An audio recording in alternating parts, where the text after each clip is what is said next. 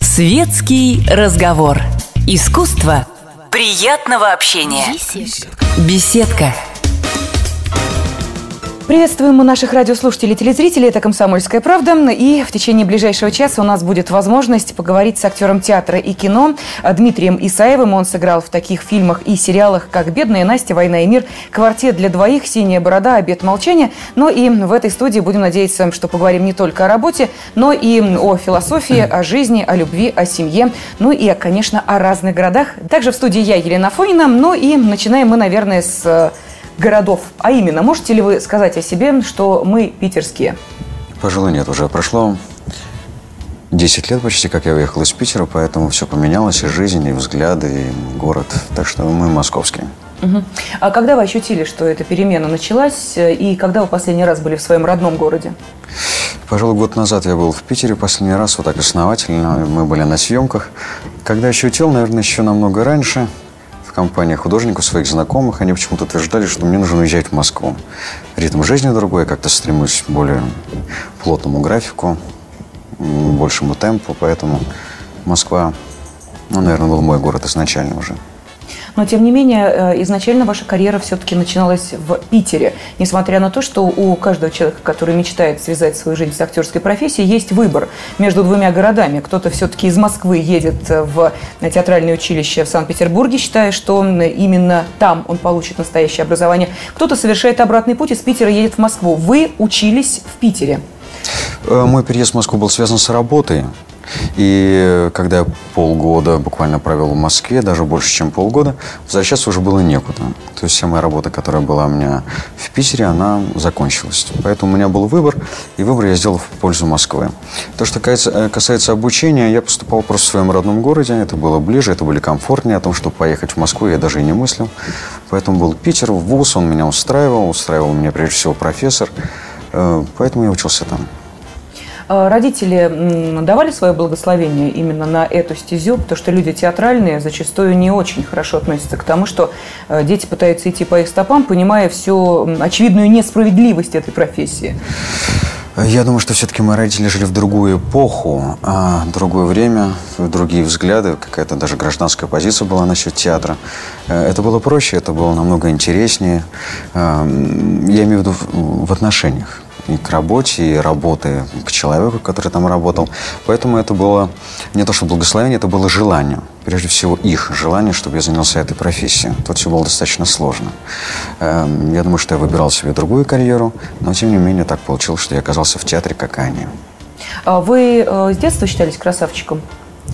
Упс, э, нет, отнюдь нет. Я думаю, что это мне принесло кино. Если вы так говорите, значит, так оно и есть. Да. Ну, по крайней мере, я могу сказать по э, тем девушкам в нашей редакции, которые знали, что вы приходите. И э, понятно, что этот э, определенный имидж и даже в какой-то степени стереотип, который складывается вокруг каждого актера, в первую очередь то, что касаемо его внешности, он зачастую играет положительную роль, но также может сыграть и отрицательную в том, что касается и предложений, и, может быть, дальнейшего продвижения именно по части ролей их разнообразия. Вот такой имидж красавчика, любимчика и так далее, он за вами закрепился, вы чувствуете это в профессии? Ни в коем случае. Я более скажу, что последние э, года два Э, я перешел из одной категории ролей в другую, теперь играю злодеев, зачастую. Э, как на это влияет именно лицо, именно вот какой-то определенный типаж, не знаю, что по этому поводу сказать. Очевидно, это хороший способ показать вначале одного героя с одной стороны, и потом его кардинально перевернуть в другую. Возможно, это вот как раз что и позволяет. Сказать, что я играл когда-то красавчиков, нет. Мне кажется, что нет. Как раз мое лицо, мне казалось, позволяет мне быть не героем в полном смысле, а как раз больше каким-то характерным героем, если это возможно, если сейчас это вообще существует.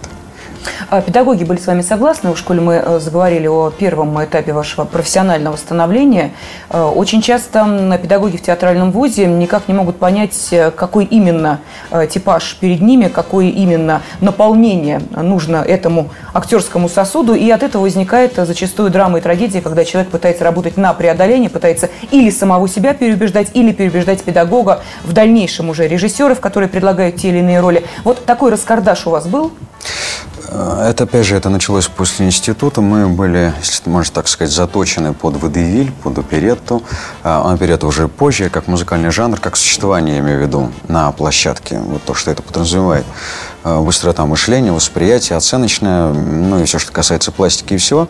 Э, достаточно трудно было ломать себя потом под кино или вообще перешагнуть на сцену в драматические роли, потому что особое движение, ну, все другое. И с этим были трудности. Даже не с головой, чтобы осмыслить какую-то более глубокую форму, отнюдь нет. Именно с пластикой, с движениями, э, вот с попыткой быстро что-то сделать. Ну, вот так очень, если сумбурно объяснить.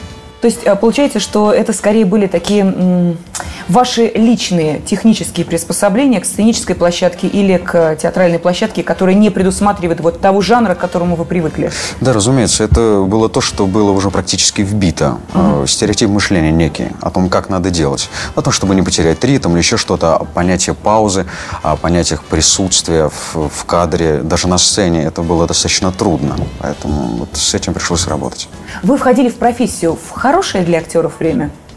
Считается, что ужасающее. И один из, э, одна из причин, по которой я уезжал в Москву, э, было мнение моих коллег о том, что, ну, все, здесь нельзя работать, грубо говоря. Ну, там было много театров, но, в принципе, это преобладало, потому что мы были достаточно молоды, это было где-то в 25 лет, и, конечно, хотелось, наверное, что-то, чего-то большего, но то, что могли предоставить, это никак не соответствовало запросам.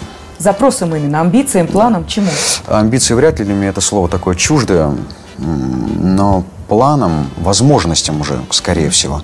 Хотя могу сказать, что, конечно, штатный театр дает, возможно, давал тогда возможность поиграть классику, какое-то разнообразие ролей было.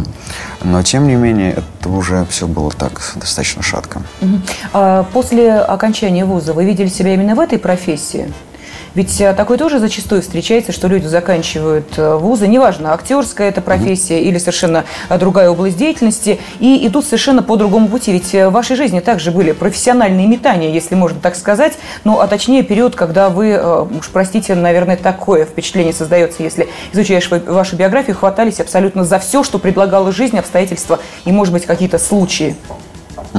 Вы знаете, у меня в характере на тот период времени был такой интересный момент, я не прорывался. Я не умел договариваться, не умел как-то себя продавать, представлять, что-либо для себя делать. Поэтому, оставляя в своей жизни театр, возможно, я это делал осознанно, возможно, нет. Э, вот все, что сопутствовало театру, это была работа, которая приносила деньги. Ну, ни для кого не секрет, что в Питере заработать денег было гораздо труднее, чем в Москве. Поэтому мне приходилось делать все, что возможно, чтобы, да, чтобы жить хорошо, наверное, не знаю. Это было интересно, но все это, в принципе, сопутствовало профессии.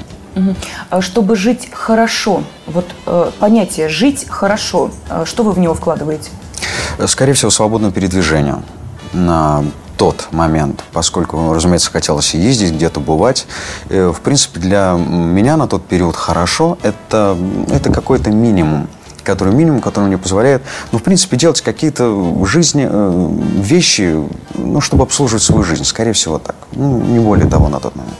Сейчас изменилось это представление о том, что такое хорошая жизнь? Сейчас, когда вы э, человек, которого приглашают э, и в жюри, и на фестивали, и ездите по гастролям, и есть возможность э, все-таки общаться с теми, кто пока не достиг такого положения и в профессии, ну, может быть, и финансово за это я ответственности не несу, в кошелек вам не заглядываю, но, тем не менее, создается ощущение, что вы человек, который уже достиг чего-то и в профессии, и, собственно, в жизни. Вот это ощущение того, что хорошо, оно поменялось с годами? Вы знаете, ощущения нет, просто все стало дороже. Поэтому вот в этом смысле, да, что-то изменилось. Но сказать глобально, что изменилось, и мне захотелось чего-то вот архибольшого, нет, ни в коем случае. То есть никаких грандиозных планов относительно того, что я уеду из Москвы в Подмосковье, создам там свой э, пятиэтажный дом. Ну вот я имею в виду сейчас материальное какое-то вот составляющую. Вы знаете, мы уехали из Москвы в Подмосковье, для этого не потребовалось что-то сворачивать горы или как-то переступать через что-то, жертвовать чем-то, отнюдь нет. Э, Все есть, но тем не менее это вот тот, опять же, минимум, который мы абсолютно довольны. Я напомню, что в эфире на радио и телевидении «Комсомольская правда» с нами в течение этого часа актер театра и кино Дмитрий Исаев. И э, то, что так получается в настоящее время не знаю, к счастью или к сожалению ли, но большая популярность и узнаваемость к актерам приходит исключительно по одной простой причине – частоте их появления на телеэкране. Вот вы можете считать себя телевизионным актером. Для зарубежных актеров э, это отнюдь не оскорбление, и э, многие, как мы понимаем, сделали себе имена исключительно потому, что на протяжении нескольких лет э, появлялись в каком-нибудь мега популярном телевизионном проекте, и они даже гордятся тем, что они именно телевизионные актеры. В нашей стране есть чем гордиться в этом плане? Я считаю, это, э, опять же, индивидуальная очень вещь. Если ты в состоянии за очень короткий срок, который тебе э, предоставляют, э, схватить роль, эм, попытаться ее понять и быть готовым к каждому съемочному дню и каждой сцене, то да. Если у тебя это не получается, то, конечно, лучше заниматься чем-то ну, более, скажем так, медленным по срокам. Поскольку полный метр подразумевает это, разумеется, можно подумать. Если ты, конечно, можешь там стоять в кадре, это другой уже вопрос. Но если у тебя нет такой скорости, скорости восприятия, то нет, пожалуй, нет. Э, я думаю, что сериальная школа, она хорошая школа, если ты пытаешься каждодневно, ежесекундно в ней как-то себя, ну, совершенствовать это слишком сильное слово, но тем не менее учиться чему-то. Если ты не бросаешь сцену, и нет сцен проходных в твоей жизни, а, зачастую нам даже режиссер говорит, ну, это все, это, это так, ну, быстрее, быстрее. Нет, но если этого не происходит, то ты двигаешься, ты хоть как-то можешь себя поддерживать. Я опять же говорю из позиции, скажем так, на данный момент сериального, если вот мы говорим о сериалах, да, ну, пускай назову себя сериальным телевизионным актером, если ты не стоишь на месте, то, как в любой профессии, ты живешь и двигаешься. Если ты остановился, то это все, это плохо. Это внутреннее ощущение или это подсказка со стороны, что, мол, э, Дима, не все в порядке, обрати внимание, что-то происходит не так? Это внутреннее ощущение, которое мне, в общем, позволяло э, выживать, я имею в виду в профессии, для себя. Это мои как бы личные. Я не говорю о людях, что или кто говорит это именно вот личные внутренние какие-то качества. Вы прислушиваетесь к тому, кто и что вам и о вас говорит?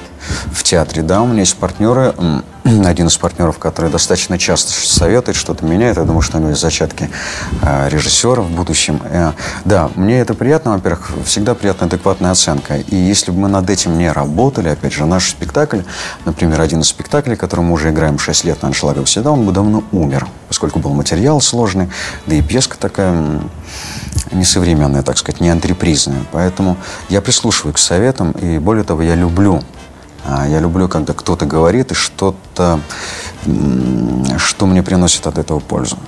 Это правильно. Вы в профессии пластилин? Еще раз вы в профессии пластилин, из которого можно что-то лепить, или вы э, кусок гранита, который сопротивляется, но тем не менее, если уж поддается руке, ну в данном случае мастера, режиссера, то получается уже законченное произведение. Объясню с точки зрения профессии. У меня э, были случаи несогласия с режиссерами, вот на таком примере, и вступая в некий конфликт, я понимаю, что я только проигрываю. Невозможно. Поэтому я стараюсь э, или э, действительно предъявить какие-то свои варианты возможности там, решения этой проблемы, этой сцены, или действительно сделать то, как режиссер хочет. Я все равно это сделаю своей органике, чтобы он при этом не придумал. Поэтому, да, я пластилин, скорее всего. И это, это удобная форма. Если я был стопроцентным актером присутствия, ну вот то, что называется в кадре, то, наверное, это было по-другому. А вам удалось э, все-таки какие-то дружеские отношения э, продолжить с теми людьми, с которыми вы, а мы же понимаем, что если речь идет о многосерийном фильме, э, как, например, таком, как «Бедная Настя» и других, которых вы снимались, продолжить отношения уже вне площадки? То есть эти дружеские отношения продолжаются или люди настолько устают друг от друга, а мы понимаем, в каких условиях это снималось, мы все помним те самые павильоны Амедиа, все помним склады завода Шарика Подшипника, где все это выстраивалось, все эти декорации, выгородки, это на экране смотрелось красиво, холодные павильоны и так далее. Вот после этого можно еще какие-то отношения сохранять или уже сил нет? Разумеется, можно, и ребята сохраняют между собой отношения. Я могу сказать, что у меня э, мы не поддерживаем отношения, но это было и по-другому. Мы, в общем-то, и тогда не особо поддерживали отношения. У меня больше театральных каких-то знакомых. Я скажу так. А с годами у вас друзей становится больше, или вы и в этом смысле избирательны?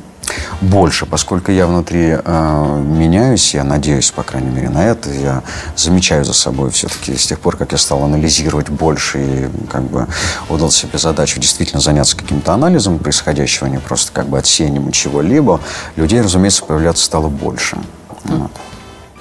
И, а... соответственно, друзей. Друг – это понятие тоже растяжимое, проверяемое годами, разумеется, как принято считать. Э, тем не менее, могу сказать, что общаться, да, я стал больше намного. И это подарок огромный. Использовать э, ваше питерское происхождение никогда не приходилось, потому что мы знаем, что вот, например, Олег Павлович Табаков очень любит привечать актеров питерских, но при этом э, очень уважает и тех, кто из Саратова приезжает. Ну, понятно, почему, в силу своего э, рождения именно в этом городе. Ну, а питерских уж, я не знаю, как так сложилось исторически, но вот в МХТ имени Чехова все-таки актеры из Питера у нас на первых ролях. Вот в данном случае, может быть, проявить какую-то питерскую солидарность и дать возможность вам поработать э, в театре, ну, по крайней мере, вот если речь идет об МХТ, никто не предлагал? Нет, не предлагали. А, нет, вернее, предлагали. Как раз был один из проектов, в котором я должен был бы там работать, но как бы предложение мы не рассмотрели. Получается, так это все закончилось так на уровне переговоров. А то, что касается солидарности, вот интересно, есть такие две позиции. У нас был курс, в принципе, странное слово я сказал, в принципе, но тем не менее, э, дружные, профессиональные, э, хорошие, действительно вышли профессиональные люди оттуда. И был параллельный курс, на котором я, кстати, должен был сначала учиться, где присутствовали именно все те питерские актеры, которые вы сейчас перечислили, которые mm-hmm. сейчас играют в МХТ. Вот. А вот это люди, насколько я могу а, судить со стороны, которые всю жизнь как-то вытягивали друг друга. Я уже не знаю, что Флештинский им дал, что он в них вселил такое, на чем он их убедил ставить свою жизнь и делать ставку, но он абсолютно правильно это объяснил. Очевидно, что-то, кроме профессии, должен вкладывать еще профессор э, в своих студентов. И то, что сделал вот Фельштинский в данном случае, это вот пятерка, пять баллов на самом деле. Поэтому вот у них солидарность это существует. Но это даже уже сродни какому-то братству, потому что мы да. понимаем, что когда возникают сложные ситуации, э, в жизни уже даже не актерская, а личной, э, какие-то трагедии, э, то люди вот как раз и проявляют все, на что они способны, то есть абсолютно ничтоже сумлявшись, и съемки отменяются ради того, чтобы быть рядом с этим человеком, и какие-то очень сильные финансовая поддержка идет, то есть в наше довольно прагматичное время это с какой-то стороны даже определенный подвиг уж в том, что касается, казалось казалось бы, опять же, я говорю расхожее мнение, э, казалось бы, такой индивидуальной профессии, индивидуалистической профессии, как профессия актерская, где есть ты, вещь себя входящая, из себя исходящая. Но вот это сродни э, действительно той высшей степени проявления дружбы и братства, которая есть. Я не могу ничего по этому поводу сказать, я не проходил это в жизни. А, были единичные слушать, э, случаи, мои знакомые, мои друзья, но сказать, что я попадал когда-либо вот в такое братство, нет, не попадал. Мы пытались этого достичь, добиться, собрать некую группу людей, которая могла бы смотреть в одну сторону, снимать, э, причем без финансовых вложений, как бы на свой страх и риск, на свои деньги, но тем не менее пока этого не получилось, я очень надеюсь, что это получится в дальнейшем. Дмитрий, ну у вас ведь э, тоже были трудные времена в профессии, трудные времена в жизни, и поддержку кто вам оказывал? Были люди, которые, можно их не называть, просто сказать, что да, они были. Были люди, которые э, могли вот в трудную минуту, так же, как те ребята, ребята о которых мы говорили сейчас, э, могли бросить все и э, оказаться рядом. Я вот могу сказать, что есть две э, категории помощи, я это уже давно угу. понял. Есть помощь, э, вот как сказать, когда тебя могут вытащить за уши вытащить и поставить на место, но она не действенна. Она не всегда действенна. Эм, мало просто вытащить и поставить. Но желательно, когда это делаешь, я из себя тоже, тоже как бы вытаскиваю такую мысль, просто показать путь тогда и предложить, и вовремя встряхнуть. Понимаете, погладить по голове, сказать, что все хорошо, и помочь. Это одна ситуация. Грубо говоря, дать в ухо, вот буквально в смысле слова, сказать, что ты не то делаешь, мне кажется, это намного важнее. А, вытаскивать и гладить по голове такие люди были. Вот второе, такого не было. А это было намного нужнее в каких-то моментах. Я такую помощь ценю больше. И мне кажется, что я буду в дальнейшем действовать именно такими методами. А, ну что же, мы обязательно продолжим разговор с нашим гостем. А в студии с нами, напомню, актер театра и кино Дмитрий Исаев. Буквально через несколько минут, так что оставайтесь с нами.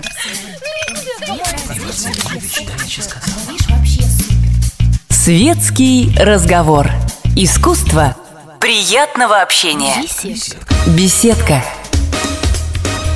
Продолжается эфир на радио и телевидении «Комсомольская правда». Мы приветствуем наших радиослушателей и телезрителей. Я напомню, что до завершения этого часа а, с нами в студии актер театра и кино Дмитрий Исаев. Я еще раз напомню, маленький, э, всего лишь такое маленькое перечисление его э, сериальной и э, фильмографии, потому что понятно, что он список гораздо шире, объемнее, пополняется все новыми и новыми работами. Итак, это «Бедная Настя», «Война и мир», «Квартет для двоих», «Ксения Борода», «Обед молчания» и многие другие картины. Но мне сейчас хотелось бы остановиться все-таки еще и на вашей театральной работе. Я не ошибусь, если скажу, что в театре Станиславского вы играете в спектакле «Мастер и Маргарита».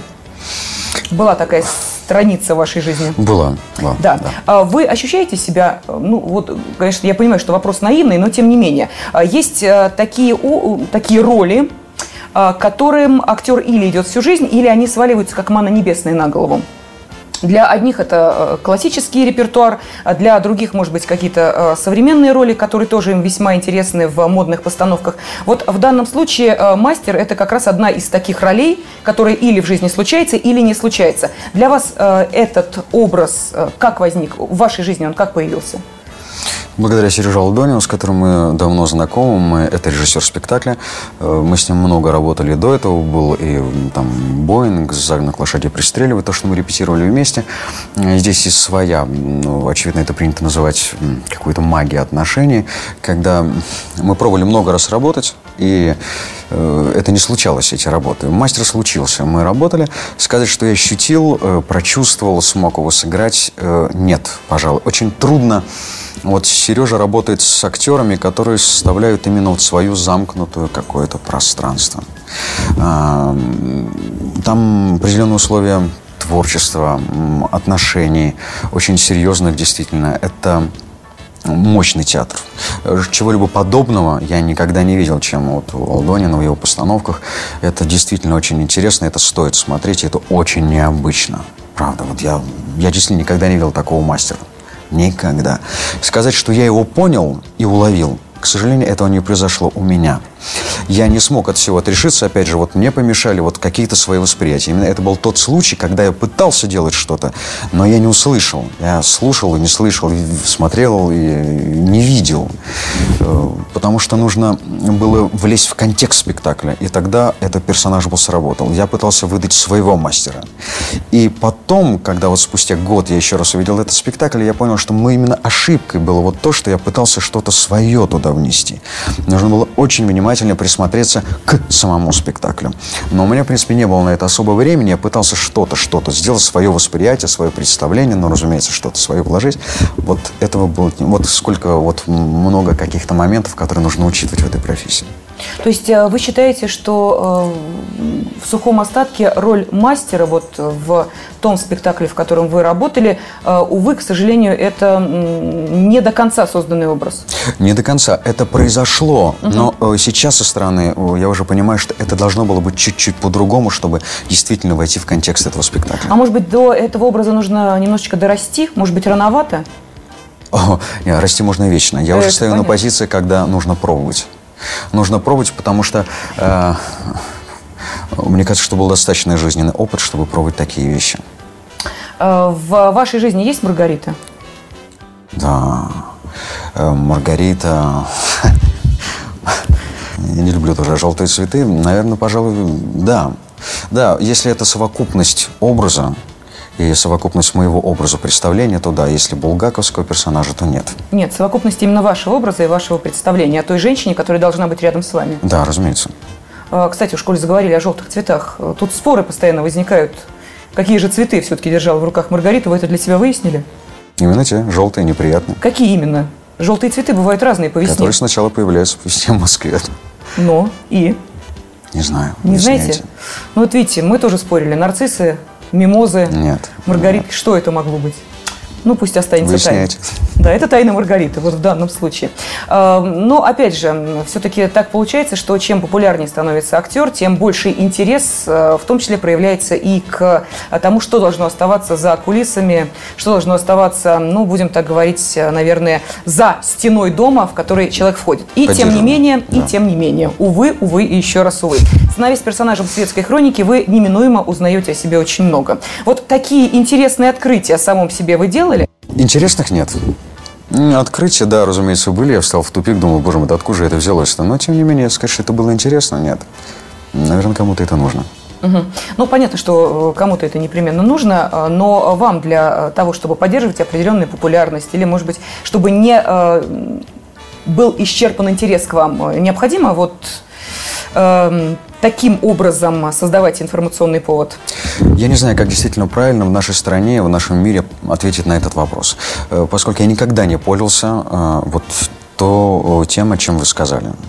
Э, я никогда не создавал никакой имидж, никогда не пытался э, пиариться. То бишь пиар был э, достаточно, достаточно пиар, когда э, был материал когда нужно было отпи отпиарить материал.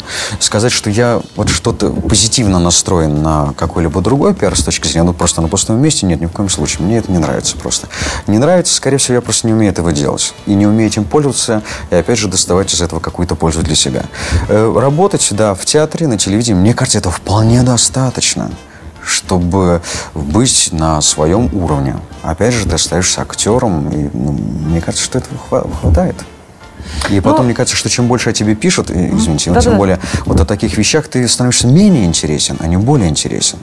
Поскольку если, пусть это правда, ну, 90% все-таки, как мне кажется, я прошу прощения, но это все-таки неправда, то, что пишут о людях, и моих знакомых в том числе, но как же, если так человека раздеть и показать его, все-таки выставить, какой интерес потом он будет вызывать? Мне кажется, что это неправильно. Но, э, тем не менее, ваш э, богатый опыт супружеской жизни, а именно три брака, все-таки заставляет задуматься о том, что, а, или вы человек ищущий, или пока не успокоились в том плане, что, может быть, действительно идеала пока не нашли, если такое вообще возможно в личной и семейной жизни, достичь определенного идеала отношений, э, на этом остановиться, ну и радостно пожинать плоды счастливой семейной жизни. Три брака, немного ли? Э, да, разумеется. Я думаю, что идеал, идеал появляется уже, скажем так, в прекрасном финале жизни, под занавес, когда ты понимаешь, что ты прожил жизнь, и это и есть идеал. Только не говорите про стакан воды, да? А, тем не менее, на самом деле формулировка, мне кажется, абсолютно точной, потому что э, что такое идеал определения, хоть что брать, там классику или нет, но тем не менее этого не существует. Я не понимаю, что такое идеал. Э, и стоит ли к этому вообще обращаться, об этом думать и к чему-либо в этом смысле стремиться. Визуально это невозможно. Какие-то внутренние качества, это очень странно. Всегда существует вопрос, что вы цените в женщине. Меня он всегда ставит в тупик. Я думаю, как и многих людей, нужно сказать, что ты можешь ценить в женщине, женщине, вот так просто, буквально в некой женщине, в неком человеке, это как общий вопрос, да, ни о чем. Поэтому я скажу, что поиск идеала, ну, это такая же утопия. И утопия действительно утопия, а не утопия прекрасная о чем-либо, к чему мы могли бы стремиться. Но и тем не менее в сознании каждого человека, все-таки я в этом абсолютно уверена, существует представление о том, как должны развиваться а, те самые отношения, которые человек считает важными для себя. Отношения между мужчиной и женщиной. А, есть определенный сценарий. Неизвестно, а, кем он. Одни считают, что это сценарий, который был заложен родителями, то есть предыдущий вот той семейной жизни, в которой ребенок существовал. Другие считают, что это может быть вычитано из книг или какое-то яркое впечатление, которое было, опять же, в юности и детстве. Неизвестно, то ли это впечатление из книг, то ли из фильмов. Но, тем не менее, какая-то дорога, по которой должна пройти, чтобы все получилось правильно, существует. Вот такая дорога есть у вас? Как должны отношения развиваться, как начинаться и вообще, что такое семья в вашем понимании? Знаете, вы сказали кодовое слово э, «развиваться». Отношения обязательно должны развиваться. Большинство ошибок, которых я наблюдал и... Которые сами совершили? сейчас я перейду на свою личность, я попробую все-таки, который я наблюдал со стороны действительно, поскольку э, анализ не так давно начал происходить в моей жизни, это, э, опять же, остановка развития когда от чего-то толкнулись отношения, они с чего-то начались, но потом сил их длить как-то, развивать над ними, работать их как-то, совершенствовать, пускай это тоже абсолютно общее слово, но тем не менее, как-то начинать любить по-взрослому, скажем так, уже мало у кого устается. И от этого начинаются ошибки, какие-то падения, недоговоренности, все такое прочее. Я очень много э, всякой психологической не хочу говорить слово ерунды, потому что это оскорбление И я могу сказать, что вот это, по-моему, тупиковая дорога.